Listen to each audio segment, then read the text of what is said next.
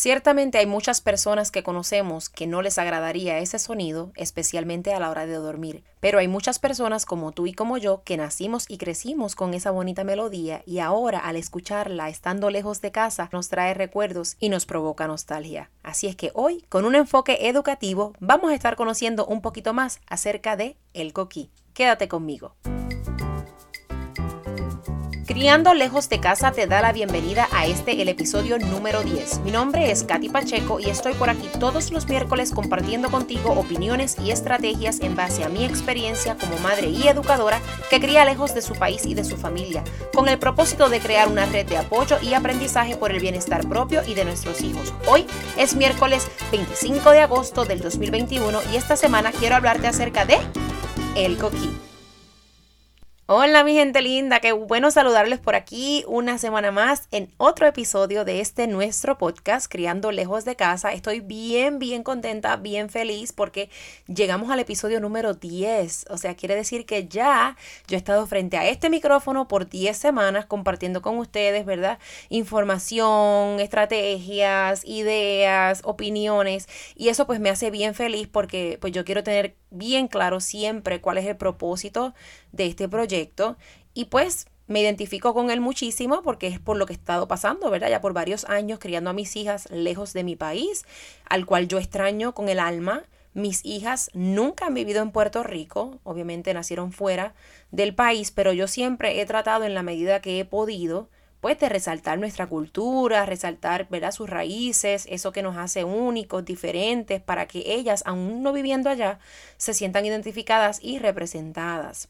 No siempre es fácil, ¿verdad? Por eso es que recurro a este proyecto, porque como les dije desde un principio, yo no me sé todas las respuestas a todas las preguntas. Yo también estoy en este camino aprendiendo de ustedes, eh, buscando información, orientándome, educándome, porque es importante, ¿verdad? Es importante que como comunidad colaboremos y pues nos ayudemos en esta, en esta bonita misión y en esta encomienda que no es solamente criar, sino criar lejos de nuestro país, ¿ok? Aún queriendo mantener, mantener, perdón, esa cultura y eso pues que llevamos bien, bien adentro en el corazón. Así es que les doy las gracias por su apoyo y que sigamos juntitos por muchos, muchos episodios más. Miren, hoy yo quiero contarles que este episodio va a ser pero va a tener un enfoque educativo, como les mencioné, porque quiero hablar acerca del coquí. ¿Y cómo decidí el tema de esta semana? Bueno, resulta que vi una memoria en Facebook que en Atlanta, cuando yo vivía en Atlanta con mi esposo y solamente Andrea, mi hija mayor, una persona que yo conocí en la escuela me comentó que en el jardín botánico habían llevado un coquí. Y yo no lo podía creer, yo me quedé, o sea, porque nacimos y crecimos con esta idea de que el coquí no puede sobrevivir en ningún otro lugar.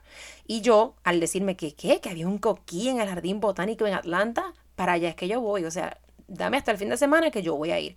Y así lo hicimos. Fuimos para el jardín botánico, empacamos todo, mi cámara lista, todo listo. Lamentablemente nunca vi el coquí. Nunca lo vi si mal no recuerdo, como que lo escuchamos, pero también era depende de la hora, porque obviamente pues sabemos que el coquí canta ya cuando la, ¿verdad? el sol se pone, así es que no tuvimos mucha suerte, no recuerdo bien si lo escuchamos o no, pero lo que sí recuerdo es esa emoción que yo sentí cuando alguien me dijo que donde yo vivía, a tantas millas de distancia, habían llevado un coquí.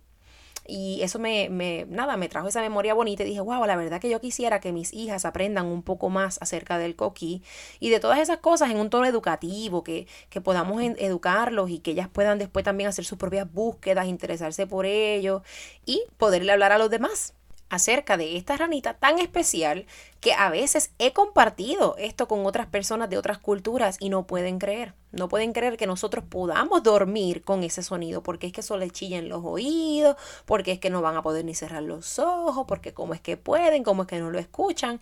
Y yo les explico que nosotros en realidad, ya viviendo en la isla, nosotros no lo escuchamos, nosotros podemos dormirnos a pata suelta, como decimos en el campo, y no nos molesta ese sonido. Incluso cuando nos mudamos afuera, es una de las cosas que más añoramos y que realmente uno siente un poco de nostalgia cuando, cuando escucha. Así es que vamos a educarnos un poquito acerca del coquí.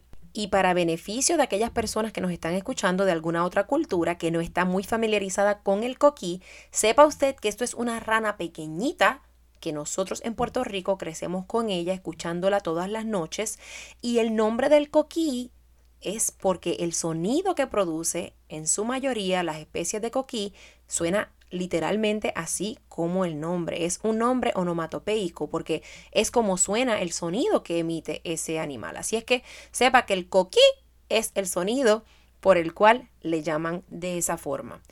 Y ahora yéndonos un poquito más a los datos, ¿sabía usted que el sonido coquí lo producen los machos de la especie? Así mismito como lo oye. Los machos de cada especie de coquíes hacen este sonido peculiar coquí cuando están defendiendo tres tipos de territorio. El territorio de refugio, el territorio de alimentación y el territorio de apareamiento. En otras palabras, están defendiendo el territorio donde viven, donde comen y donde se apapachan. Así es que por eso yo no los culpo y me resulta bien, bien interesante este dato. Otro dato bien curioso acerca de los coquíes es que el macho en la mayoría de las especies cuida de los huevos una vez la hembra los pone. Así es que la hembra pone los huevitos y el macho se queda cuidando los huevos a veces hasta casi 30 días, ¿verdad? En lo que estos, estos nuevos coquíes nacen, ¿verdad? Y salen de los huevitos. El nombre científico del coquí es Eleutherodactylus, que significa dedos libres. Sus dedos pues no están, no están pegados, no están unidos por una membrana, ¿ves? Como hay otras ranas que uno las ve, que se le ve entre los deditos la membrana que las ayuda a, nadar y eso. Es, los coquíes no. Hay un tipo de coquí, una especie de coquí que sí tiene la membrana y vamos a conocer ese nombre en un momentito. Otro dato interesante acerca de los coquíes es que ellos no pasan por la etapa de renacuajo como la mayoría de las ranas que uno conoce. Ellos cuando salen de los huevitos, ellos salen como coquíes ya en miniatura. Así es que eso es un dato bien interesante porque yo hubiera pensado que pues al ser una especie de ranita, pues sí pasaba por esa etapa, pero no. Basado en la investigación, basado en la información que recopilé de las fuentes que, que estuve estudiando, pues no, no pasan por la etapa de renacuajo. Otro dato bien interesante que usted debe saber si es que aún no lo sabe y que igual debe compartir con sus hijos es que hay 17 especies diferentes de coquí en Puerto Rico, o al menos han habido 17 especies diferentes de coquí, algo que yo no sabía, honestamente, porque yo sí sabía que eran más de una, pero no sabían que eran 17. Y estudiando acerca de este tema, pues me orienté, me eduqué y pude entonces recopilar el nombre de cada una de ellas con sus características. Hoy no vamos a discutirlo aquí, pero sí espero en las redes sociales poderle compartir más acerca de esa información y quiero compartirles un recurso en internet que fue una de mis fuentes. Es el website eh, www.coquipr.com. En ese website, coquipr.com, usted puede leer acerca de cada característica de estas especies de coquíes y no solo eso, hay, la mayoría de las especies tienen un audio para que usted pueda escuchar cada tipo de sonido porque no suenan igual. El sonido que emite el macho de la especie no es el mismo. Así es que es bien chévere que usted pueda ir a, esa página de internet y pueda con sus hijos escuchar cómo suenan los diferentes tipos de coquí. El audio que escucharon al principio es una mezcla de todos, ¿verdad? De muchos coquíes en un, en un bosque de noche, pero ahí puede individualmente conocer el sonido de cada especie de coquí. Así es que cuando tenga un momentito, arranque para allá, para que entonces pueda escucharlo y pueda disfrutar eso con sus hijos.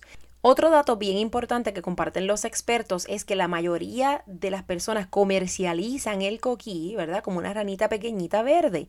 Y dicen que la verdad es que los coquíes en su mayoría tienen un tono castaño, ¿verdad? Como marrón, que no es tan verde. Incluso según el Departamento de Agricultura de los Estados Unidos, con base en el bosque tropical El Yunque, dicen que los coquíes varían de color. Ellos van como de gris a marrón, entonces como de verde a amarillo. Así es que esa idea o esa imagen con la que quizás muchos de nosotros hemos crecido creyendo que el coquí es una ranita pequeña verde, pues no es certera. Así es que si usted tiene la oportunidad de llevar a sus hijos a Puerto Rico y quiere brindarle esta experiencia de escuchar el coquí en vivo y a todo color, yo les recomendaría visitar el bosque tropical El Yunque o el bosque estatal de Carite, porque aunque el coquí usted lo puede escuchar en cualquier rincón de la isla, ciertamente en estos dos lugares se ha comprobado que existe la mayor concentración de especies de coquíes, así que pienso que la experiencia va a ser más enriquecedora y a su vez puede aprovechar, encontrar recursos, eh, ¿verdad? Y formas de cómo aún en la distancia podemos ayudar a nuestra isla, podemos ayudar a que esa fauna y esa flora sean conservadas y que estas especies de coquí no sigan de coquíes, perdón, no sigan desapareciendo. Podemos, por ejemplo, investigar cómo podemos apoyar grupos que estén en contra de la deforestación que tanto afecta, ¿verdad?, a los coquíes y a otra, otra parte de la fauna del país. Podemos quizás buscar cómo podemos ayudar a proteger las reservas naturales, cómo podemos quizás respaldar la investigación científica y también cómo podemos aún desde lejos poner presión a las agencias gubernamentales, uniéndonos quizás a unos grupos en las redes sociales, levantando nuestra voz de alerta, compartiendo algún contenido, ¿verdad?, de interés e importancia para el país, para la conservación del ambiente.